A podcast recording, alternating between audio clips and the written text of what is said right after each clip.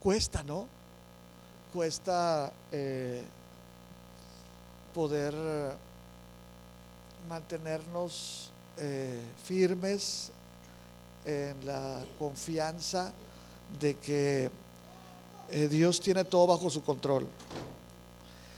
Y hay que creerlo porque no es la experiencia de otros, sino es la, columna profunda y, fiel que es la palabra de Dios cuando nos habla que en la vida de los que creemos en Jesucristo todo alcanza para llegar a, eh, conformar más nuestra vida a, los principios de Cristo, al, carácter de Cristo. Y esto tiene que ver con que si, usted, si tú eres un creyente en Jesús, esto significa disciplinarnos y tratar de meter en este filtro de la Biblia, en este filtro de, esta promesa bíblica de que todo va a ayudar para bien, eh, todo lo que te pase.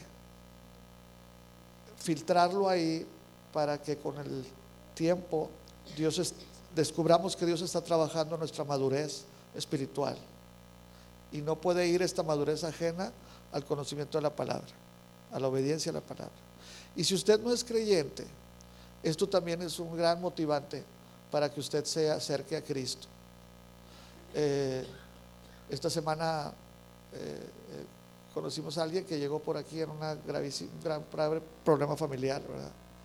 Y yo le explicaba, le digo, pues es cierto, estás en una crisis de familia muy difícil y parece que nadie ha podido ayudarte, pero, pero llegaste a un lugar en donde te tengo que decir que Dios ha permitido esto que vivas, esto que estás viviendo, lo puedas vivir porque te está llamando el Señor, te está buscando el Señor. Qué malo es Dios que me busca de esa manera. No, hemos vivido ajenos a la voluntad de Dios, hacemos lo que queremos con nuestra vida. Y finalmente Dios tiene misericordia y se cruza por tu camino para que escuches el mensaje de la, de la palabra. Romanos 8 es una, una joya eh, que, no es para lucirla, sino es para atesorarla en el corazón y en la voluntad a los que estamos amando a Dios, porque Él nos amó a nosotros y nos ha comprado con la sangre de Cristo. Y los que estamos caminando de tal manera que estamos viendo en la palabra que ahora Dios tiene un gran eh, tema y un gran principio para, para nosotros que es que llegamos, lleguemos a crecer eh, con esta, este ejemplo, esta imagen eh, de Jesucristo. Si ustedes se fijan en el verso que sigue, el 29, ¿me dejas verlo? Dice que porque a los que antes conoció también los predestinó para que fuesen hechos conforme a la imagen de su Hijo. Piensa en esto, todo lo que te pasa en la vida, sea bueno o sea malo a tus ojos, todo lo que llegues a lograr en la vida, y la crisis que sigues arrastrando tal vez en tu vida, todo está diseñado, si tú lo quieres ver así, porque es el principio de Dios, pero está diseñado para que nosotros estemos conformados a la imagen de Cristo. Hombres y mujeres que tienen propósitos más altos y siempre esos propósitos nos están llevando a depender más de Dios, amar más a Dios, buscar más al, al Señor. Vamos a leer juntos Romanos 8, 28 eh, al verso 39. Y vamos a, pedir a las mujeres que comiencen a leer este primer verso y respondemos el segundo los varones y así nos vamos. Mujeres, dice la, la palabra de Dios así.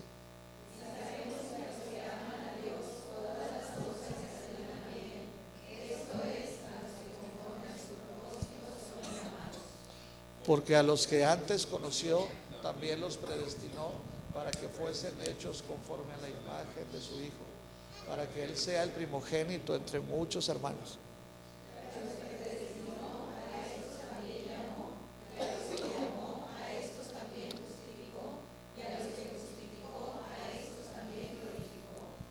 ¿Qué pues diremos a estos? Si Dios es por nosotros, ¿quién contra nosotros?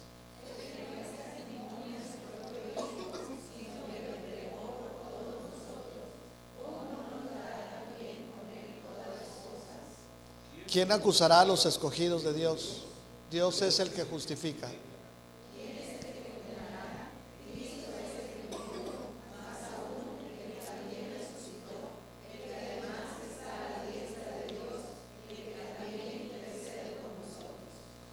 ¿Quién nos separará del amor de Cristo? Tribulación o angustia o persecución o hambre o desnudez o peligro o espada.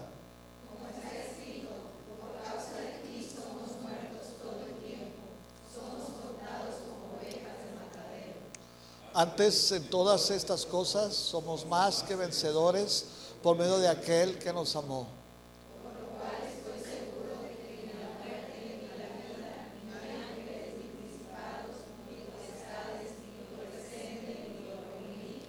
Ni lo alto ni lo profundo, ni ninguna otra cosa creada nos podrá separar del amor de Dios que es en Cristo Jesús, Señor nuestro.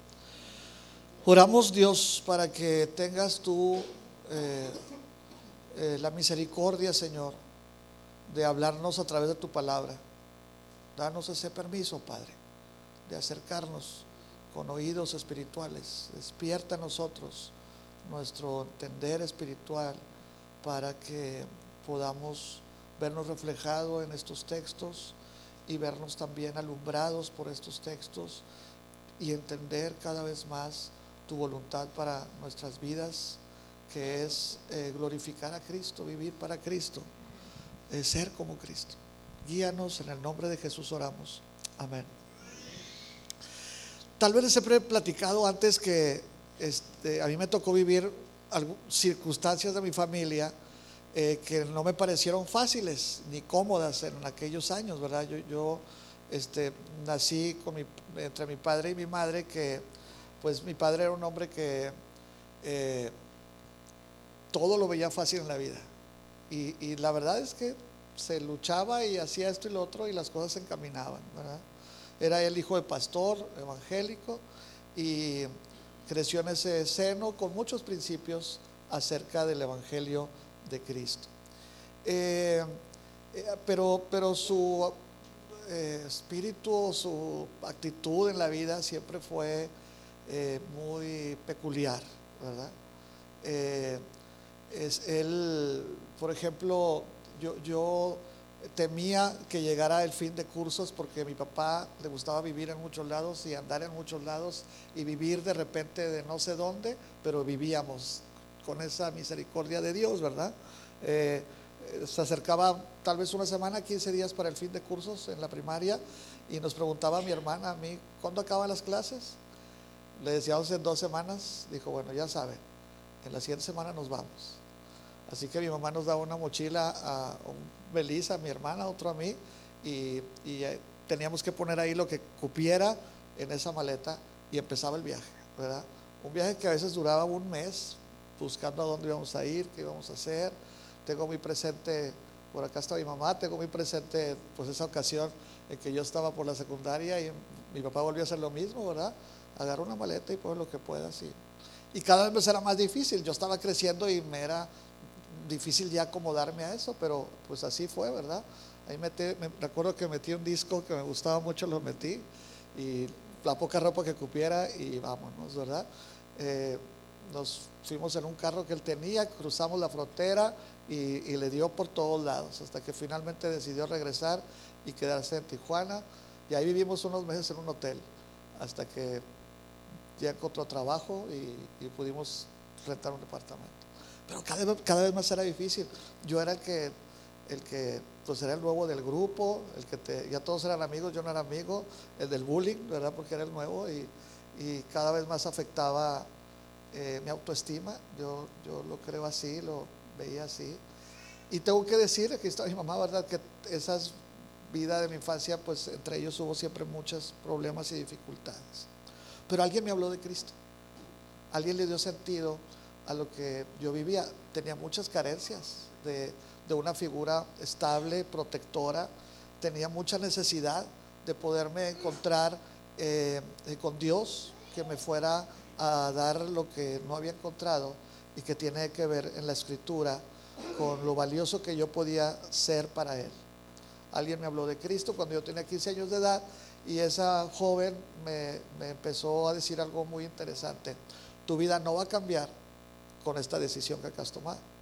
Tú tienes que leer Biblia, tienes que estudiar la Biblia, tienes que meterte un programa de crecimiento bíblico para que esa sea la estructura, la nueva estructura que Dios te dé en cómo vas a ver la vida y lo que Dios va a hacer contigo.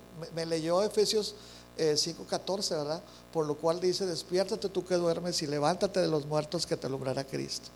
Y de allá en adelante Dios empezó a trabajar en mi vida. Con los años aprendí que todo lo que me sucedió atrás con esas carencias emocionales, estructurales, Dios estaba enseñándome que todo fue adrede, intencional. Dios quería hacerme una persona que luego no tuviera problemas para iniciar nuevas relaciones, para eh, tener iniciativa, para hablar con la gente, pues porque así lo tuve que hacer siempre a fuerza. Y ahora Dios estaba eh, eh, usando lo que para mí fue algo, una desgracia, ¿no? Un, algo que no estuvo nada bien, ¿verdad? Y luego acompañado de que mis padres vivieron grandes etapas, vivimos grandes etapas en la casa de mis abuelos. Y mi abuelo era un pastor que, que era radical, ¿verdad? Él tenía todos los días que salir cuando estaba en la ciudad y se traía un borrachito, se traía una mujer eh, madura en la, de la calle y la metía a la casa y nos decía, hay que bañarlos, ¿verdad? Entonces yo era muy joven, tenía 11, 12, 13 años y, tenemos que ayudar a, bañar a esa persona. Eh, se le da, saquen ropa y se le tenía que dar ropa, ¿verdad? Se sentaba a la mesa con nosotros. Y, ya cuando fuimos más adolescentes y grandes, pues ya mi mamá se preocupaba porque mi hermana pues estaba ahí, pero había un hombre desconocido que no sabíamos nada de él. Y para rematarla, siempre que había alguien, como yo era el menor, mi abuelito decía, te toca el piso porque a este hombre lo vamos a dormir en la cama. Y, y yo creo que lo que me pareció bien mal aquellos años, ahora he descubierto que Dios me ha dado la, la bendición de amoldarme a muchas cosas, de poder ser más fácil entre los cambios poder ver algo necesario y luego positivo. Cuando leemos este texto de Romanos, el apóstol Pablo está diciendo, inspirado por Dios, que le demos tiempo a Dios para que nos muestre algo mejor, algo aleccionador de lo que está significando lo que estás viviendo y que no te gusta y que te es pesado y es difícil. Romanos 8:31 es, es como un, un gran letrero que está puesto en el Génesis o, en los Salmos o en el Apocalipsis. Romanos 8:31, si lo podemos ver acá, pero Romanos 8:31 dice, si Dios es por nosotros, ¿quién contra nosotros? No es una pastilla de un, eh, de un motivador nuevo que hay hoy, ni se trata del humanismo con que hoy las masas se están moviendo para empoderarnos a nosotros como seres humanos es la verdad del corazón de Dios, que está puesta como un letrero amplio, que desde cualquier momento de la vida podamos nosotros encontrar esa centralidad del mensaje de Dios para la iglesia, porque esto no es para cualquier hombre o mujer.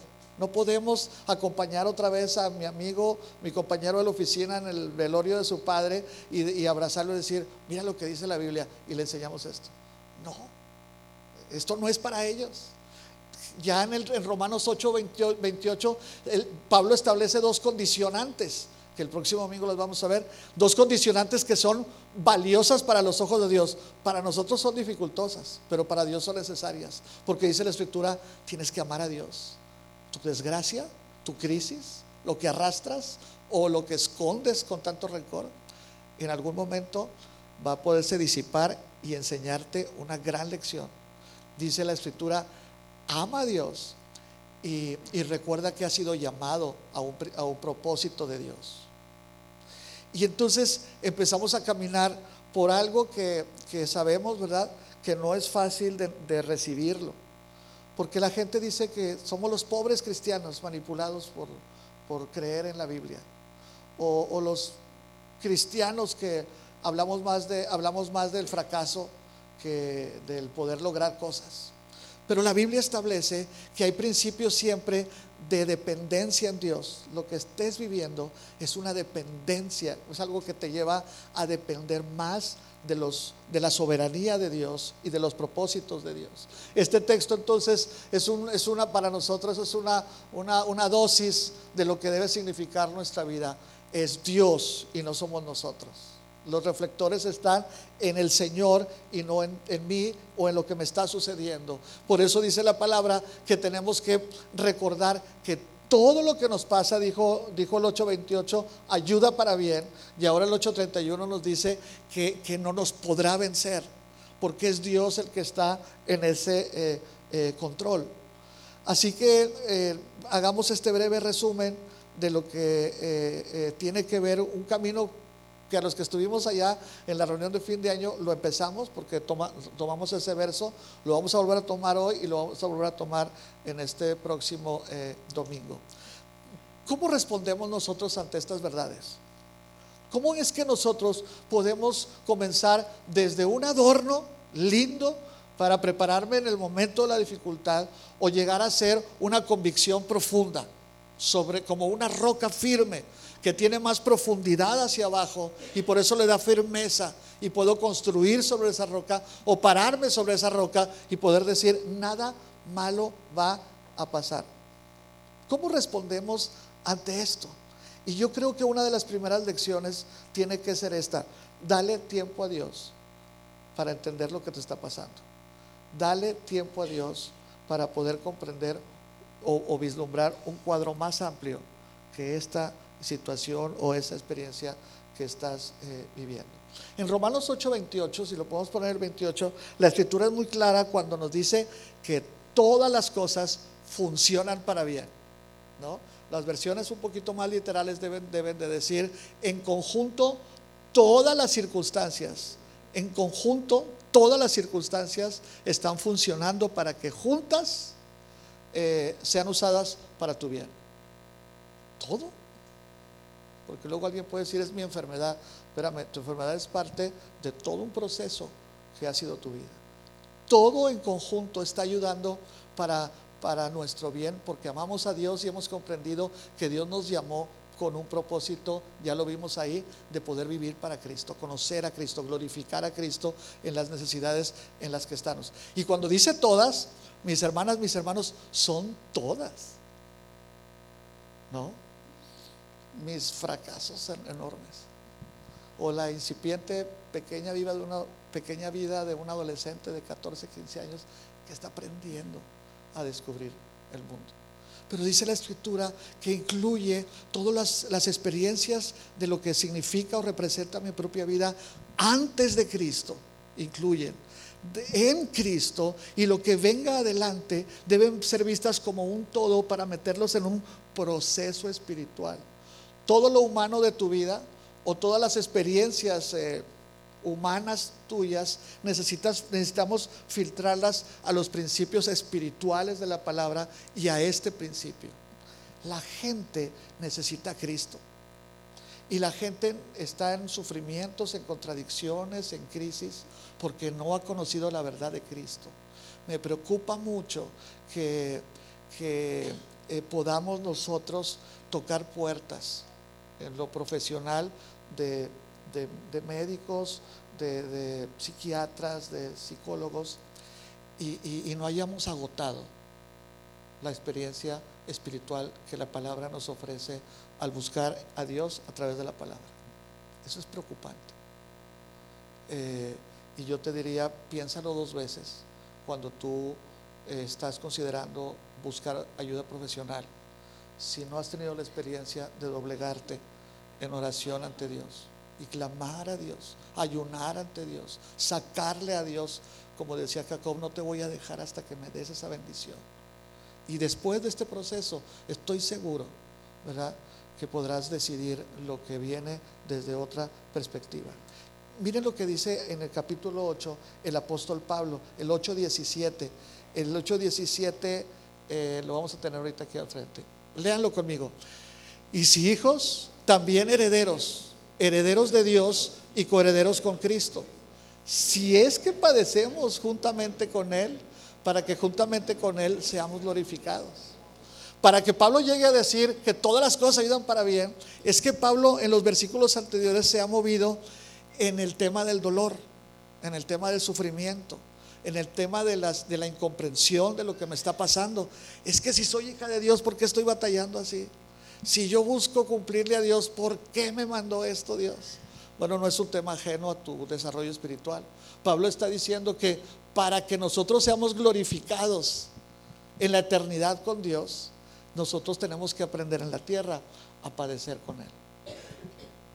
Por eso la intención de todos mis, mis, vicios y las carencias infantiles, por eso todo lo que me llegué a equivocar en la juventud y las consecuencias que he tenido que pagar hasta hoy, todo esto cuando venimos a Cristo y con la lupa de la palabra, entonces tiene una visión nueva, porque dice que aquello me ha ido preparando que aquello ahora en Jesucristo, en ese propósito de conocer a Dios y, obedecer a Dios, ahora dice que todo este padecimiento y, lo que he tenido que batallar, todo esto dice, me, va, me está preparando para que también en conjunto de todas las cosas, dice, yo pueda ir y llegar a ser glorificado como Cristo. ¿Quién piensa ser glorificado en la eternidad cuando aquí en el cielo tenemos tantas cosas que no se han resuelto?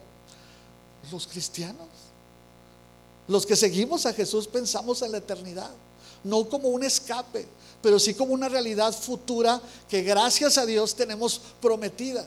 Por eso todo lo que nos pase aquí en la tierra involucra, nos, nos ayuda a vislumbrar de una manera cercana o a veces eh, como un castigo lo que va a pasar en la eternidad. Miren cómo dice el verso 20, eh, aquí mismo, en el 20.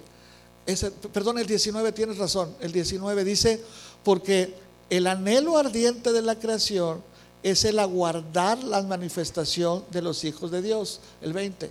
Porque la creación fue sujetada a vanidad, no por su propia voluntad, sino por causa del que la sujetó en esperanza. A ver, yo vivo en este mundo y dice la, Biblia que, esta eternidad cayó en corrupción, esta realidad material humana eh, de la tierra cayó en un estado de corrupción por causa del pecado. Y eso causó, dice, sujeción. Fue sujetada a vanidad. Por vivir en este mundo me enfermo. Y no porque Dios me haya mandado una enfermedad. Por vivir en este mundo estoy en un conflicto conyugal o, familiar siempre constante en un estilo y afloje. Yo estoy sujeto a, las consecuencias del pecado original y de todo lo que está envolviendo a este mundo. Hay un texto más, dale el 21.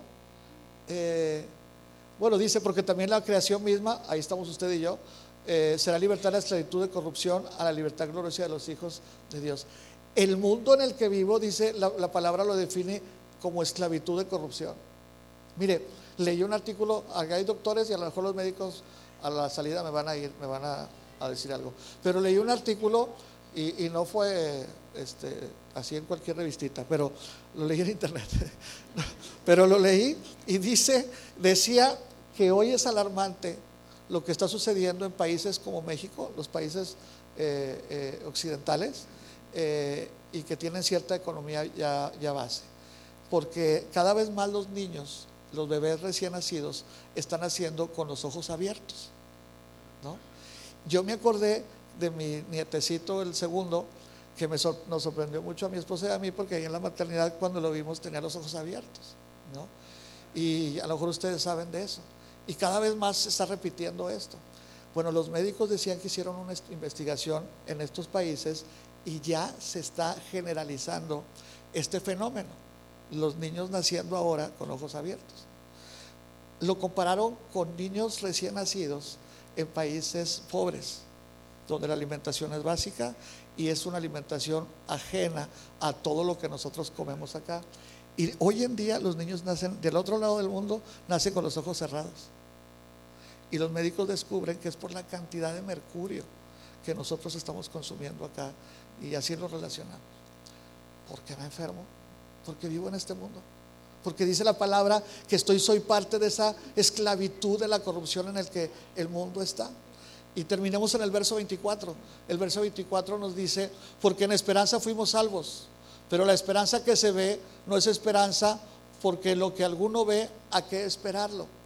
Y esa es otra, Tenemos que estar en una lucha y en un aprendizaje espiritual, porque lo que quisiéramos que Dios corrigiera ya, me respondiera en la necesidad de la enfermedad o del problema en el que estoy, no se da. Porque dice la palabra que esa circunstancia me motiva a la esperanza. Por eso no hay curación mental, emocional completa. Si esa persona no ha aprendido a vislumbrar su realidad en la esperanza de llegar a conocer a Cristo algún día.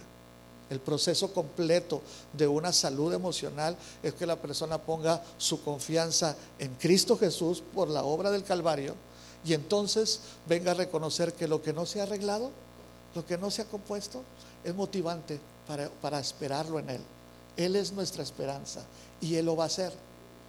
Finalmente, también la palabra nos, nos habla en cosas muy concretas o maneras muy concretas de cómo se vive o se entiende esto de que todas las cosas nos ayudan a bien.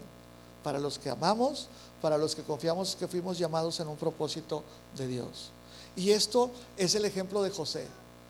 Todos, la mayoría de nosotros lo sabemos. En la Biblia hay un personaje llamado José, que fue un joven que Dios le reveló en un sueño, que, en algún momento había una este, faja de, espigas de trigo, ¿verdad? Y uno en el centro y todas las que estaban alrededor se inclinaban ante esa. José le dijo a sus hermanos, tuve un sueño, y lo interpretó también diciendo, pues que ellos lo entendieron también diciendo que un día todos los hermanos de José se iban a inclinar ante José. Les llegó la rabia, se enojaron y buscaron una manera de acabar con José. Dice la escritura que José fue engañado, fue golpeado y luego fue vendido por sus propios hermanos a unos mercaderes que se lo llevaron como esclavo a Egipto. A su padre le devolvieron una eh, eh, eh, túnica ensangrentada y le dijeron, papá, lo mataron. Y el padre se quedó con esa idea.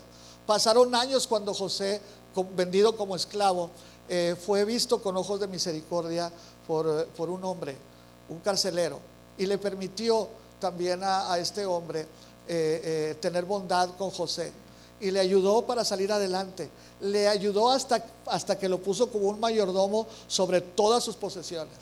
Pero la mujer de José puso los ojos en él y lo acusó, cuando no quiso acceder José a estar con ella, lo acusó de intento de violación a José a su corta edad había vivido un intento de asesinato, lo habían vendido como esclavo y ahora lo estaban acusando de, violación. Así que en la cárcel, hundido, sumido, seguramente se preguntó muchas veces qué es lo que me está pasando, qué quiere Dios ahora con esto que estoy viviendo. Pero desde la cárcel fue visto por Dios. Desde esta, eh, ambiente depresivo, que luego surge cuando estoy enfermo o cuando estoy pasando por aquella situación y busco ayuda. Dice la palabra que Dios lo llevó a que uno, un sueño del faraón, pudiera José interpretarlo. Y fíjese todo lo que tuvo, los obstáculos que tuvo que llegar. Y una vez José fue puesto como el vicepresidente de Egipto. Cuando usted lea la historia de, Egipcio, de Egipto, aparece el nombre de José, que fue el segundo del faraón. ¿Por qué digo esto? Porque muchos años después, aquellos hermanos que habían intentado acabar con José, hubo una gran hambre. Dios movió los hilos del clima por años para que llegara eh, a, sumergirse Israel en una crisis de hambre. No había alimentos. Se cerraron, se acabaron los bancos y los almacenes de alimentos, de trigo, de cebada, de todo. Así que estos tuvieron que emigrar para, para encontrarse en Egipto y, y José los reconoce. Miren, Génesis 45, 7, lo voy a leer yo. Génesis 45, 7, José, reconoce a sus hermanos. Los hermanos no lo pueden reconocer, pero Génesis 45, 7, cuando, cuando está delante de ellos y se descubre, miren lo que dice José. Otra vez, ¿verdad? Lo mataron, lo vendieron, lo acusaron, estuvo en la cárcel. ¿Y qué dice José? Dios me envió delante de ustedes, mis hermanos, para preservarles posteridad sobre la tierra y para darles vida por medio de gran liberación. La comprensión de la realidad nunca va a ser la misma de cuando vivimos creyendo que Dios tiene control en la vida o cuando nosotros tenemos el control de la vida. Porque José está diciéndoles, he llegado a esta conclusión, que todo lo malo que me pasó en la vida fue porque Dios lo envió. Dios lo hizo. Dios es el que tiene, dice la escritura en Ezequiel, que Él tiene el poder de quitar y poner reyes. Dios tiene toda la supremacía en sus manos para poder tomar los hilos míos de mi propia historia pequeña, indiferente para muchos, pero Dios ve la sangre de Cristo en mí y entonces hace que en conjunto las cosas que me hayan pasado o las que me estén sucediendo lleguen a lograr un propósito. Amor por Cristo y vivir para Cristo. El propósito de vivir para Cristo. Más adelante, entonces, eh, allá en, eh, Génesis 45, 7, eh, fue el que leímos, ¿verdad? Ok, más adelante, en los Salmos, lo voy a leer yo, en los Salmos 105, dice, acordándose de José, dice, cuando se convocó por una hambruna en la tierra y se rompió todo el suministro de pan, Dios envió un hombre delante de ellos llamado José. Cientos de años los israelitas aprendieron una lección. Le sucedió esto a José, debió haber sido por la mano de Dios. Y termino ahora sí diciendo que entonces eh, en Génesis 50, 20, José finalmente le dice a sus hermanos, en cuanto a ustedes, quisieron hacer mal sobre mí, dice el texto. Ustedes pensaron mal contra mí, mas Dios lo encaminó a bien para hacer lo que vemos hoy y para mantener en vida a mucho pueblo. Sí, sí, sí, sí lo creo. Y hay que aferrarnos a esto. Todas las cosas nos ayudan a bien conforme al propósito de Dios. Y aquí hay un ejemplo. José llega a una conclusión anticipadamente que nosotros y llega a decir es que, es que fue Dios. ¿No será bueno que nosotros cambiemos nuestro lenguaje sobre las cosas que nos pasan? Y si cambiamos el lenguaje porque estamos comenzando a creer y a repetir la palabra, seguramente aquello va a ir permeando en, en nuestra cabeza. Nos va a mover Dios a perdonar a aquella persona o nos va a permitir Dios buscar a aquella persona para que me perdone. Seguramente este proceso espiritual en donde Dios tiene control de toda mi vida, Dios va a empezar a mostrar espiritualmente las verdades emocionales ocultas en mi corazón. Yo le invitaría en el nombre de Jesús a que usted pudiera ser parte de esos creyentes en Cristo de los que habla la Biblia, en los que finalmente usted tiene que esperar a que pase tiempo.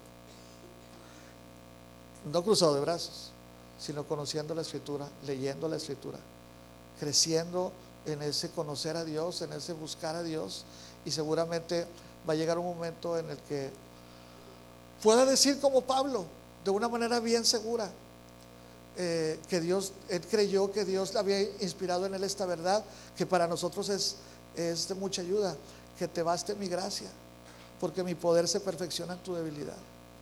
Ahí, ahí en lo que eres débil, que te trae mucha confusión, ahí en lo que eh, te crea siempre una crisis y te alejas de los demás. Ahí donde cargas, lo creo ocultamente para otros, pero cargas tu récord y tus recuerdos que te hacen daño.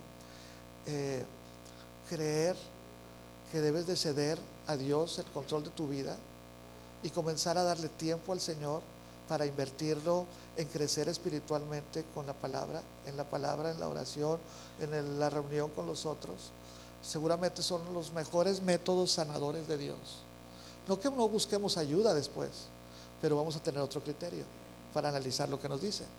Vamos a tener otro criterio para filtrar que no todas las verdades en este mundo me pueden ayudar. Son los principios de la palabra lo que primero debemos nosotros buscar para poder decirle a Dios, así, ¿verdad? Hazlo Dios, lo que quieras en mí, hazlo. Y y, miren lo que dice la, palabra. Quiero que sepan, hermanos, que las cosas que me han sucedido han redundado más bien para el progreso del Evangelio. De tal manera que mis prisiones se han hecho patentes en Cristo en todo el pretorio y en todos los demás. Porque la mayoría de los hermanos, dice Pablo a los filipenses, están cobrando ánimo en el Señor con mis prisiones, con lo que me está pasando. Y se atreven más a hablar la palabra sin temor. estamos enfrentando nuestras crisis de tal manera que la gente a nuestro alrededor, la familia, los más cercanos, me estén viendo y estén ellos cobrando ánimo porque yo me mantengo bien firme en el Señor en medio de, de este problema evidente o de esta enfermedad evidente. ¿Cómo puedo ser un alimentador de la fe de Dios en la gente alrededor de mí cuando estoy batallando en la vida con algo. Porque para eso fuimos llamados, para hacer luz y ser sal. Así que acuérdese de este principio de Romanos 8:31, ¿verdad? Si Dios es con nosotros, ¿quién contra nosotros? El enemigo no es mi esposo, el enemigo no es eh, la enfermedad, yo soy el enemigo. Vamos a crear, a disponernos a creer lo que Dios dice y vamos a ceder la autoridad y el control de todo a, la voluntad de Dios, los principios de Dios. Vamos a orar un momento.